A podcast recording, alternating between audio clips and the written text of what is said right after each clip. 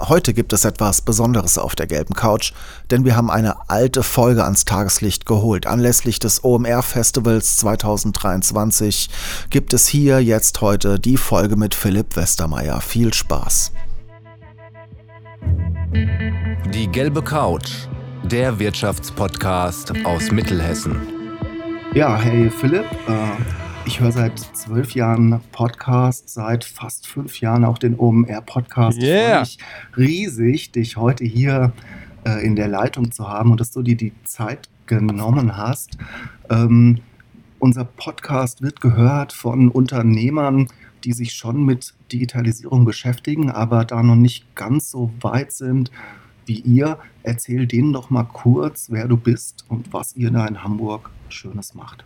Ja, also Philipp Westermeier, bin Unternehmer aus Hamburg, gebürtig aus dem Ruhrgebiet ähm, und äh, habe verschiedene Firmen im Online-Marketing-Bereich gebaut, in, sozusagen zu Anfang meiner Unternehmerlaufbahn, wenn man so will. Äh, nichts, was jetzt richtig in die Breite gegangen wäre. Da waren Sachen dabei mit diesen Bannern, Retargeting, die einen verfolgen. Ne? Wenn man sich Turnschuhe anguckt, dann verfolgen die dich. Kein, kein Partyknaller, ähm, aber gutes Business, haben wir am Ende an Zalando verkauft. Ähm, so in dem Bereich waren wir tätig, hatten auch so SEO-Seiten. Ähm, davor war ich auch nochmal Assistent bei Bertelsmann, also von dem Vorstand von Bertelsmann, ähm, sozusagen die, die, die PowerPoint-Charts und Protokolle gemacht.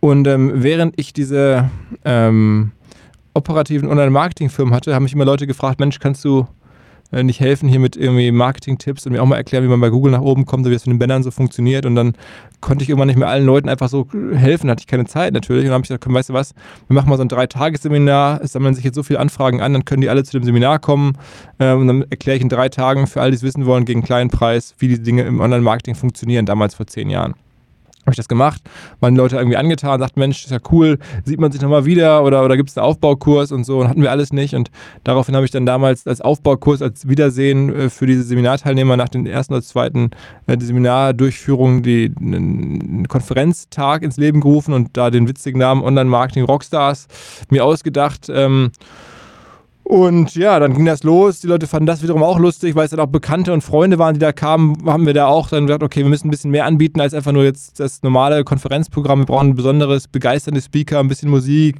besonderes Catering. Wir waren dann hier in Hamburg in der großen Freiheit, wo es noch so ein bisschen nach Erbrochenem roch morgens, wenn dann da bestuhlt wurde, was da auch ungewöhnlich war, da Stühle reinzustellen und so. Und dann hat das so eine eigene Dynamik bekommen habe ich irgendwann gemerkt, die Leute googeln nach Online-Marketing-Rockstars das ganze Jahr über und wir hatten aber nur einmal im Jahr das Event und ab und zu mal ein Seminar und dann hier habe ich angefangen, sozusagen eine Plattform daraus zu bauen, richtig mit Inhalten, mit, mit Jobbörse, mit ähm, Verzeichnissen.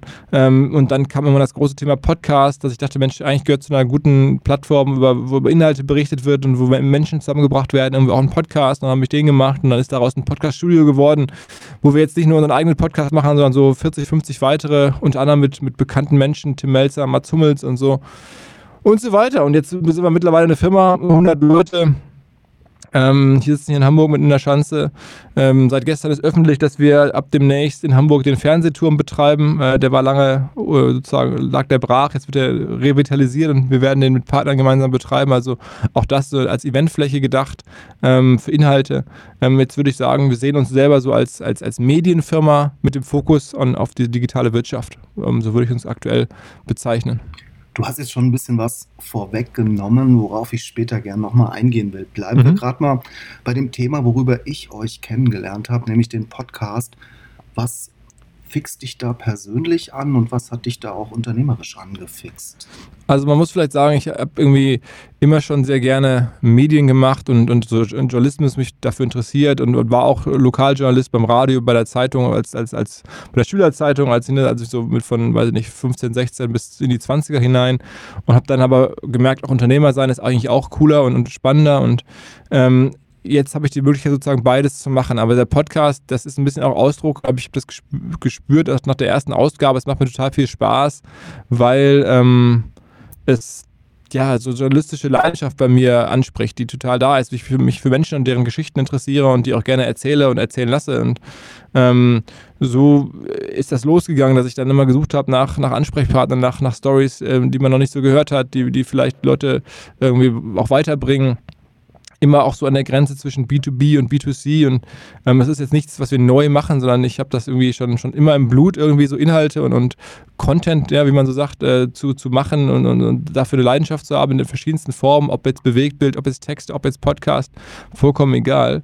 Ähm, und Geschichten zu erzählen und, und, so oder zu dokumentieren. Und ähm, das äh, mit dem Podcast war dann noch doppeltes Glück, weil ähm, wir den oder ich den Podcast angefangen habe vor fünf Jahren, als diese ganze Podcast-Welle noch gar nicht so richtig da war. Also ganz kurz vor der Welle, mehr oder weniger durch Zufall, hatte ich ähm, Zwillinge bekommen und habe dann halt nachts irgendwie, statt, wenn die nicht schlafen wollten, damit meine Freundin noch mal schlafen konnte damals, ähm, habe ich dann mit dem Kinderwagen draußen die Kinder rumgeschoben. Ähm, und dann war es halt, oder morgens früh um fünf, da konntest du niemand anrufen und, und keine Musik hören, da war ich zu kaputt zu. Und dann habe ich halt Podcast gehört und dann habe ich hat mir das mega Spaß gemacht, Podcast zu hören und so bin ich halt darauf gekommen, dann einen eigenen zu machen, beim Kinderwagen schieben und dann äh, habe ich dann irgendwann zweistündige Ausflüge gemacht danach. Dann war meine Freundin immer irritiert und sagte, was machst denn du da? Ich so, ja, Podcast hören, macht total Spaß und ähm, so kam es dann, so, das probiere ich jetzt auch mal aus und ja, jetzt mittlerweile ist es halt eine richtige eigene Firma. Wir haben es vor kurzem ausgegliedert äh, mit zwei Geschäftsführern. Relativ großes Thema geworden. Jetzt ist euer Festival ja, musste leider ausfallen dieses Jahr. Ähm, da hat es euch schon in die Hände gespielt, jetzt da schon ein paar Formate am Start zu haben, oder? Total, total. Also ähm, ja, es ist, das war für uns schon, schon, schon wirklich äh, lebensrettend, sag ich mal, oder wirtschaftsrettend, ähm, dass, dass wir andere Sachen unseren Kunden anbieten können, andere Kommunikationsideen haben, dass wir auch als, als, als, als Brand oder als, als eine Plattform präsent bleiben, obwohl unser Kernprodukt sozusagen nicht ausgeliefert werden kann, wenn du so willst. Und ähm, deswegen ähm, haben wir ja auch nochmal beschlossen, wir erhöhen da ein bisschen die Schlagzahl, machen ein paar andere Formate. Ich mache jetzt meinen Podcast häufiger, habe dann nochmal die, auch die Auswahl und Ansprache von Gästen nochmal versucht, weiter nach oben zu pushen. Ganz viele große, auch bekannte Persönlichkeiten, Unternehmer, Künstler im Podcast zu haben. Ähm, und äh, das ist für uns jetzt neben anderen Projekten, äh, neben unseren digitalen Masterclass, neben unserer jetzt für, für Spätsommer geplanten ähm, Software-Review-Plattform, also das so die großen Sachen, die wir dieses Jahr jetzt halt mhm. ähm, machen wollen, wenn wir schon, wenn wir schon kein ähm, Festival machen können. Ich will nur mal kurz beim Thema Podcast bleiben. Ähm, wir produzieren ja auch regionale Formate mhm. und die Spannweite geht, es geht recht weit auseinander ähm, wenn man in dem Podcast-Universum drin ist, hat man so das Gefühl, ah, braucht es noch den nächsten neuen Podcast. Auf der anderen Seite nehme ich hier immer wieder wahr, Menschen haben den Begriff Podcast schon gehört, können aber nichts damit anfangen. Wie siehst du da so die Zukunft? Woran äh, äh schwächelt das Format vielleicht noch ein bisschen und was sind so die großen Potenziale? Also ganz ähm, äh, vorab, ich habe so einen Glaubenssatz und äh, der geht so, wenn ich in Bahnhofskiosk reingehe, dann sehe ich da irgendwie hunderte, wenn nicht tausende von verschiedenen Zeitschriften und zu verschiedensten Themen, die die Menschen offensichtlich interessieren. Und da würde ich mal sagen, zu jedem Thema, zu dem es da eine Zeitschrift gibt, wird es auch einen Podcast geben. Das ist einfach so. Das sind die Themen, ja, die Menschen interessieren und die wird dann einfach in, werden in verschiedenen Medienformen dargereicht. So. Das heißt, da ist auch noch, noch viel Platz. Es gibt dann auch, es kann auch das Regionale geben, es kann auch Themen, ähm, können mehrfach belegt werden. Ähm, ob dann alle wirtschaftlich erfolgreich sein können im großen Stil das wahrscheinlich nicht. Ja? Aber ähm, es hat ja auch keinen daran gehindert, Musik zu machen, nur weil man, äh, nicht jeder mit den Rolling Stones, ne? aber trotzdem können Leute halt sehr erfolgreich und mit sehr viel Spaß Musik machen, auch für dann kleinere ähm, Zuhörergruppen. Und das ist beim Podcast natürlich auch genauso fair. Ne? Es gibt ja auch irgendwie Leute, die machen es wirklich unter Ausschuss der Öffentlichkeit und es gibt Leute, die machen das auf dem Dorffest und verdienen dann eine Kleinigkeit und machen da, haben da Spaß dabei und dann gibt es ja die Rolling Stones und so ist beim Podcast auch. Da gibt es Joe Rogan, so der Rolling Stone und dann gibt es irgendwie ähm, von da an runter bis, bis halt irgendwie Podcasts, wo halt nur vielleicht 20, 30 Leute zuhören oder sowas. Ähm, und das ist auch vollkommen fein. Das ist ein sehr demokratisches Medium. Ähm, ich glaube, man muss unterscheiden zwischen Podcast machen und sich daran selber Spaß haben und auch einen kleinen Kreis begeistern und Podcast machen als, als Profi, als Beruf. Ne? Ähm, da ist dann wahrscheinlich der Markt auch noch offen, würde ich sagen. Da gibt es auch noch sehr, sehr viel Potenzial, aber das ist natürlich generell per Definition begrenzt. Ja. Es gibt jetzt auch nicht irgendwie 100 Fernsehkanäle ja. und, und oder in Deutschland wahrscheinlich auch nur, weiß ich nicht, ein paar hundert Websites, die ausreichend Geld verdienen, wenn überhaupt. Also insofern, da wird es dann wahrscheinlich irgendwie eine Grenze geben. Ähm, Ja, aber wir wollen da natürlich dann schon dabei sein. Wir haben den Anspruch, Profi-Podcaster zu sein. Ähm, als merkt man ja mit der Firma, äh, arbeiten wir mit verschiedensten Leuten zusammen, die das zum Teil auch jetzt schon hauptberuflich machen. Ähm, und äh, ich glaube, man muss da auch ein bisschen aufpassen, dass man nicht zu sehr jetzt, weil man das halt überall liest und in der Blase drin ist, bin ich ja auch, du sagst auch gerade, bist du auch selber, ähm, dass man dann denkt, boah, macht jetzt ja jeder und wie kann das je funktionieren? Da muss man ein bisschen differenzieren und ähm, ich glaube, am Ende ist es nach wie vor ein Medium, wo jedes Jahr Hunderttausende von neuen Leuten erstmal darauf aufmerksam werden, dass man Podcasts, dass es sowas gibt wie Podcasts, man die hören kann, dass, ja. dass es umsonst ist, dass das sowas da ist. Ähm, und solange da noch der Markt, einfach der Hörermarkt wächst, äh, der Werbemarkt sowieso, ähm, bin ich da total entspannt und, und freue mich eigentlich über jeden neuen Podcast, weil der mithilft, sozusagen das Thema so ein bisschen zu evangelisieren. Wir im Werkraum 56 produzieren Videos, Fotos, Podcasts und Texte für Unternehmen, Institutionen und Persönlichkeiten. Wenn auch du deine Geschichte mit digitalen Medien erzählen willst, helfen wir dir gerne. Ruf doch einfach bei uns an. Wechseln wir mal zu einem anderen Hype-Thema. Wir machen auch viel Videos. Ich habe gehört, ihr wollt auch mehr Bewegtbild machen. Äh, wie schätzt du das Thema Video so ein? Also es ist ein viel schwieriges Thema als Podcast. Ist, ähm, der Wettbewerb ist schon viel größer. Am Ende, je nachdem, was man jetzt mit Video meint, tritt man ja auch gegen Netflix und, und sonst wen an, die ja da wirklich mit riesigen Budgets äh, sehr viel professioneller vorgehen. Ähm, äh, also das, äh, der Einsatz ist viel höher, die Produktionskosten sind viel höher. Ähm, die Aufmerksamkeit dafür ist also auch nicht mehr so hoch wie jetzt für das neue Thema Podcast. Also es ist viel schwieriger. Ähm, äh, ne, habe ich gerade schon beschrieben, wir haben, ich, entsprechend haben wir es auch schon mal probiert, sind auch leider gescheitert. Dem ersten Anlauf, das war mein Versuch, so vor zwei Jahren haben wir das mal gemacht, da wollte ich irgendwie so eine Art YouTube-Format etablieren ähm, für Digitalbusiness. Äh, das ähm, wo ich dann selber so als YouTuber, Business-YouTuber irgendwie über das Digitalbusiness erzähle, das hat nicht so gut funktioniert. Es hatte seine Zuschauer oder so, aber nicht genügend und auch war auch irgendwie kein Business Case, war sehr schwer dafür Anzeigenkunden zu gewinnen und deswegen ähm, äh, haben wir es immer wieder eingestellt. Jetzt äh, beobachte ich so in der Branche, dass es spannende Ansätze gibt. Hier Finn Kliman, jemand, den ich auch sehr schätze, ähm, Musiker, äh, am Ende aber auch Digitalunternehmer, ähm, hat eine Dokumentation darüber gemacht, wie er ein Nummer 1 Album als Sänger wiederum gemacht hat. Das hat er dokumentieren lassen und äh, das dann verkauft über seine eigene Plattform, über sein eigenes Marketing komplett selbstständig. Er hat da irgendwie 120.000 zahlende ähm, Käufer für gefunden, die dann irgendwie 12 Euro bezahlt haben oder sowas. Ne? Also schon echt, das ist schon gigantisch. Ähm, das sind so Sachen, die ich mit Interesse beobachte und denke, okay, ähm, vielleicht ergibt sich demnächst eine Welt, wo wirklich auch ähm, Influencer oder, oder Medien, ähm, es ist ja irgendwie auch ähnlich, äh, selber anfangen können, Bewegtbild zu machen und dann direkt per Pay-per-View quasi zu chargen. Ähm, darüber denken wir auch nach, das beobachte ich gerade relativ eng. Ähm, im Großen sehe ich das bei ESPN oder bei, bei Disney natürlich auch. Da kommen jetzt äh, sozusagen immer neue Angebote rein. Ähm, irgendwie werden wir da mitspielen wollen. Wir haben jetzt schon so gewisse Berührungspunkte, indem wir mal Videos produzieren im Auftrag für Firmen, für sozusagen Social Media Distribution. Ähm, wir machen jetzt Masterclasses äh, digital, das, die wir vorab als Video produzieren. Also wir lernen gerade im größeren Stil auch wirklich Content-Produktion, jetzt nichts Fiktionales und nichts groß Aufwendiges, sondern wirklich eher so abgefilmte Vorträge. Aber auch das ist, das sind alles so die ersten Schritte und ich bin mir sicher, wenn man auf OMR 2023 guckt oder 2025 spätestens, dann gibt es bei uns auch ein, ein, ein, ganz klares Bewegtbildprodukt. Aber es ist schwieriger, es dauert, man muss mehr rumexperimentieren und ähm, Podcast ging uns damals deutlich leichter von der Hand ich bin gespannt. Ich äh, habe YouTube damals wahrgenommen, fand das auch ganz cool und fand es ein bisschen schade, dass es eingeschlafen ist. Und ich freue mich auf jeden Fall, wenn mehr kommt. Ähm, ihr macht Digitalmarketing. Wir haben jetzt über digitale Podcast, über Video gesprochen. Welche Rolle spielt denn für euch oder für dich offline? Also Events, echte Begegnungen, physische Präsenz? Ja, also eine, große Rolle, da kommen wir eigentlich her. Ne? Wir haben mit, mit der Konferenz ja angefangen, das dann ausgebaut zu, zu, einem, zu einem Festival, wie wir das nennen. Dazu gehört halt eine Messe, dazu gehören die Masterclass, dazu gehört halt irgendwie das ganze Happening, Konzerte und so. Ähm, das war unser Flagship-Produkt, das soll es auch wieder werden. Im Moment aufgrund der ganzen Corona-Situation ist das natürlich schwierig.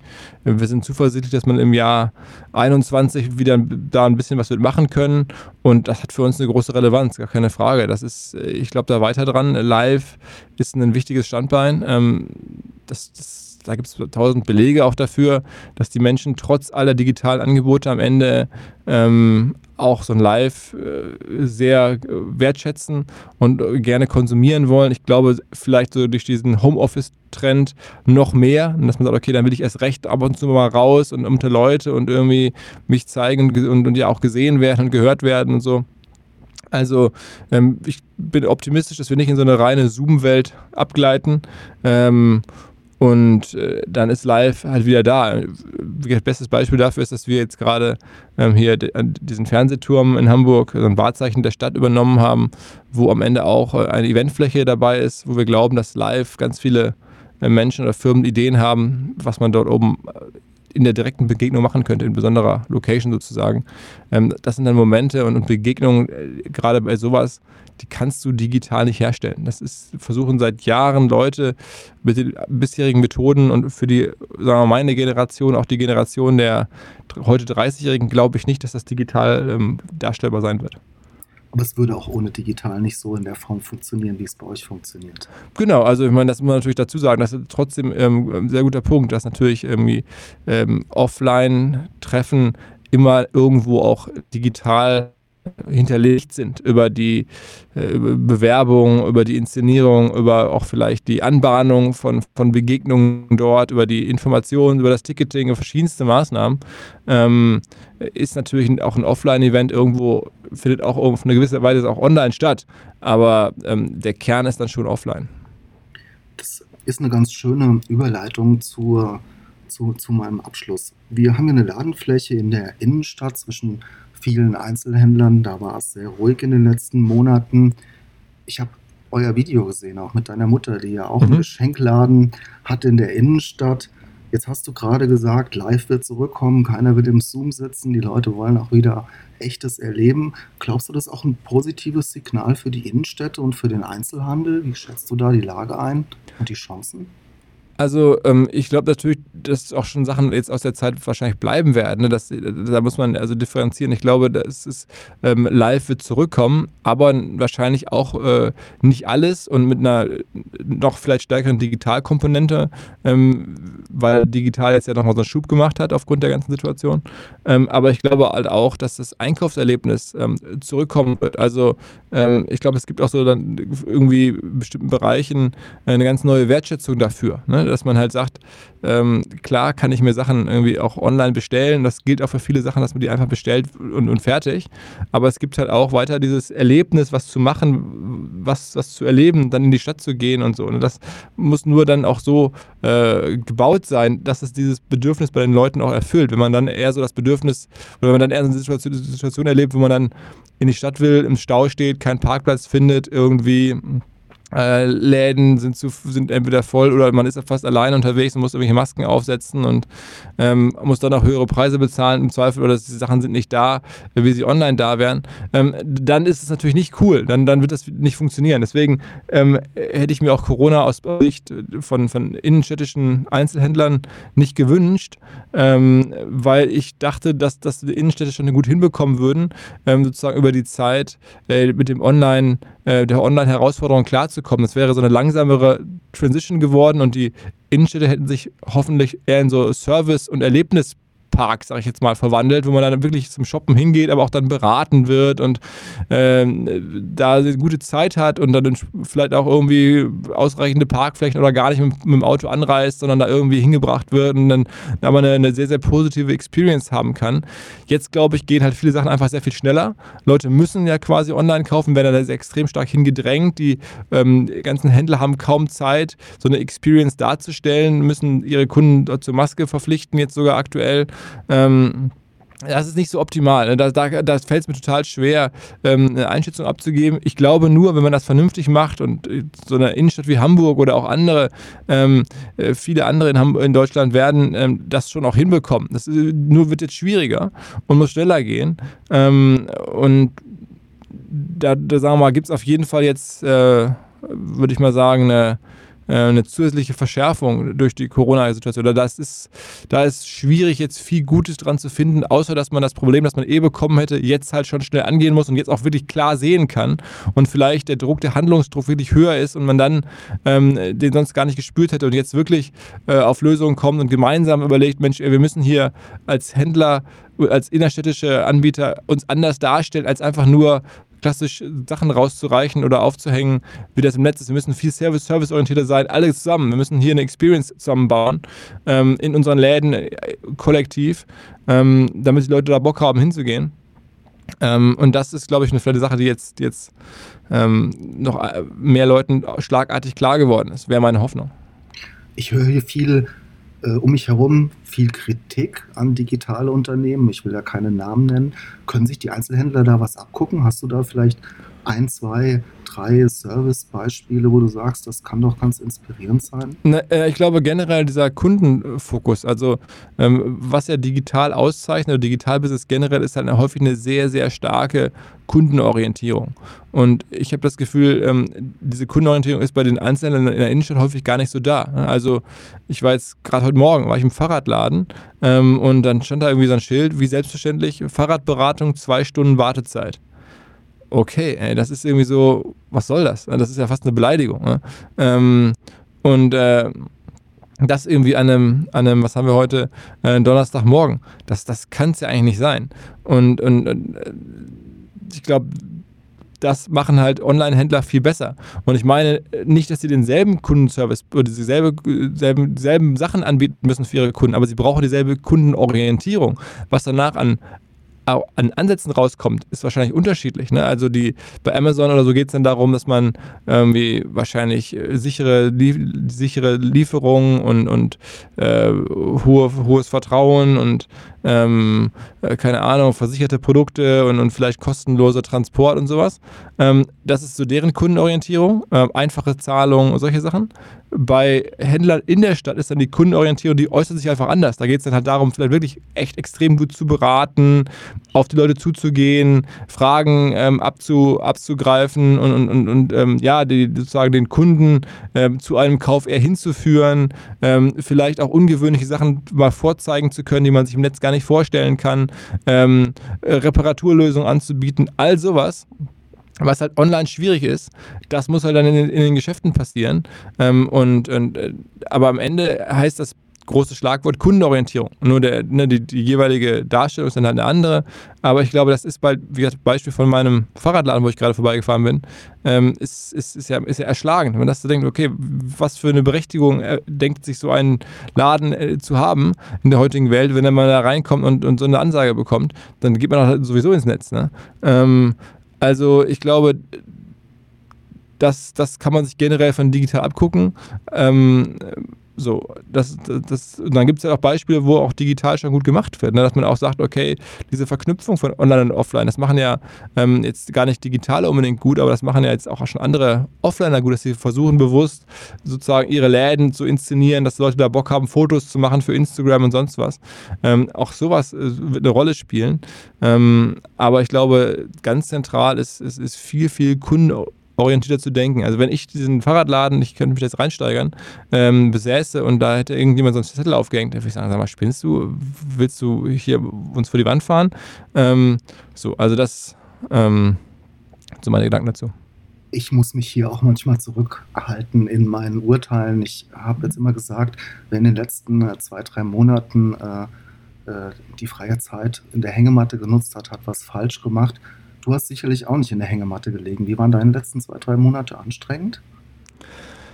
Ja, also das kann man nicht anders sagen. Das war schon anstrengend. Ähm, wir mussten ja sehr, sehr viel kommunizieren. Äh, erstmal, um das Festival abzuwickeln, also das nicht stattgefundene Festival abzuwickeln mit, mit den verschiedenen Partnern, die dort äh, ausgestellt hätten. Ähm, die uns auch geholfen hätten bei der Umsetzung unserer ganzen Zulieferern sozusagen. Ähm, das war ein großer Baustein. Der andere Baustein war sozusagen die ganzen Mitarbeiter mitzunehmen, auch voranzugehen, zu motivieren.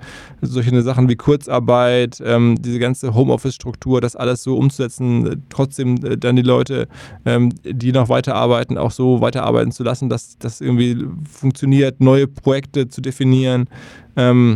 Und dann halt genau, also wirklich ähm, sich zu überlegen, wie macht er die Firma jetzt weiter in den nächsten 18 Monaten. Äh, und äh, da ja, Projekte rauszuselektieren, voranzutreiben, Aufgaben zu verteilen, ähm, mich da natürlich selber sehr stark einzubringen, daneben Inhalte zu produzieren, also Podcasts zu machen in einer etwas höheren Schlagzahl. Ähm, da würde ich sagen, das waren schon sehr, sehr reichhaltige Monate jetzt seit, weiß ich nicht, Februar, Ende März, Anfang März, Ende Februar bis, bis jetzt äh, vor ein paar Tagen ähm, also in den Juni hinein. Und jetzt sehe ich so meinen Kalender und merke, dass es gerade so jetzt mit Blick auf Ende Juni, Juli ein bisschen ruhiger wird, ja. Aber wir haben jetzt sehr, sehr viele Weichen gestellt. Ich habe äh, de facto wahrscheinlich so viel gearbeitet wie noch nie, muss man wirklich sagen. Ja. Philipp, es war mir wirklich eine Freude, mit dir zu quatschen. Ich könnte das sehr wahrscheinlich jetzt noch äh, ein, zwei Stunden so fortführen. Ich arbeite hier hart daran, äh, dich vielleicht irgendwann mal auch in echt hier zu einer Veranstaltung herzuholen. Ich danke dir, wünsche dir noch einen schönen Arbeitstag und ja, vielleicht bis zum nächsten Mal. Ja, was musst du mal sagen, was ihr da macht. Also wenn ihr da was auf die Beine stellt, irgendwie ein Event oder wenn da was passiert, also bin ich immer offen, ne? muss man Bescheid sagen. Also ich ähm, freue mich natürlich, dass, dass du sozusagen dazu beiträgst, uns in die, in die Region zu bringen ähm, und dass das ja, Interesse an unseren Aktivitäten da ist. Äh, ja, bin ich happy und ähm, sag Bescheid, wenn der Podcast rauskommt. Äh, versuchen wir das natürlich zu unterstützen und bleib uns treu. Dankeschön, Philipp. Schönen Tag. Ich melde mich einfach bei dir. genau, ja, genau. Alles klar. Ja? Okay. Danke. Jo. Ciao, ciao. Wenn ihr mehr Geschichten für uns habt, wenn ihr Gesprächspartner für uns habt, schreibt uns doch einfach eine Nachricht auf info.wr56.de oder nutzt das Kontaktformular auf unserer Webseite. Abonniert diesen Podcast auf iTunes, verschickt ihn an eure Freunde und Verwandte, an jeden, der gerade Zeit hat, Podcasts zu hören. Wir freuen uns auf eure Geschichten und wir freuen uns, wenn ihr auch das nächste Mal wieder dabei seid. Bleibt gesund, viele Grüße aus dem Werkraum 56. Bis zum nächsten Mal. Ciao.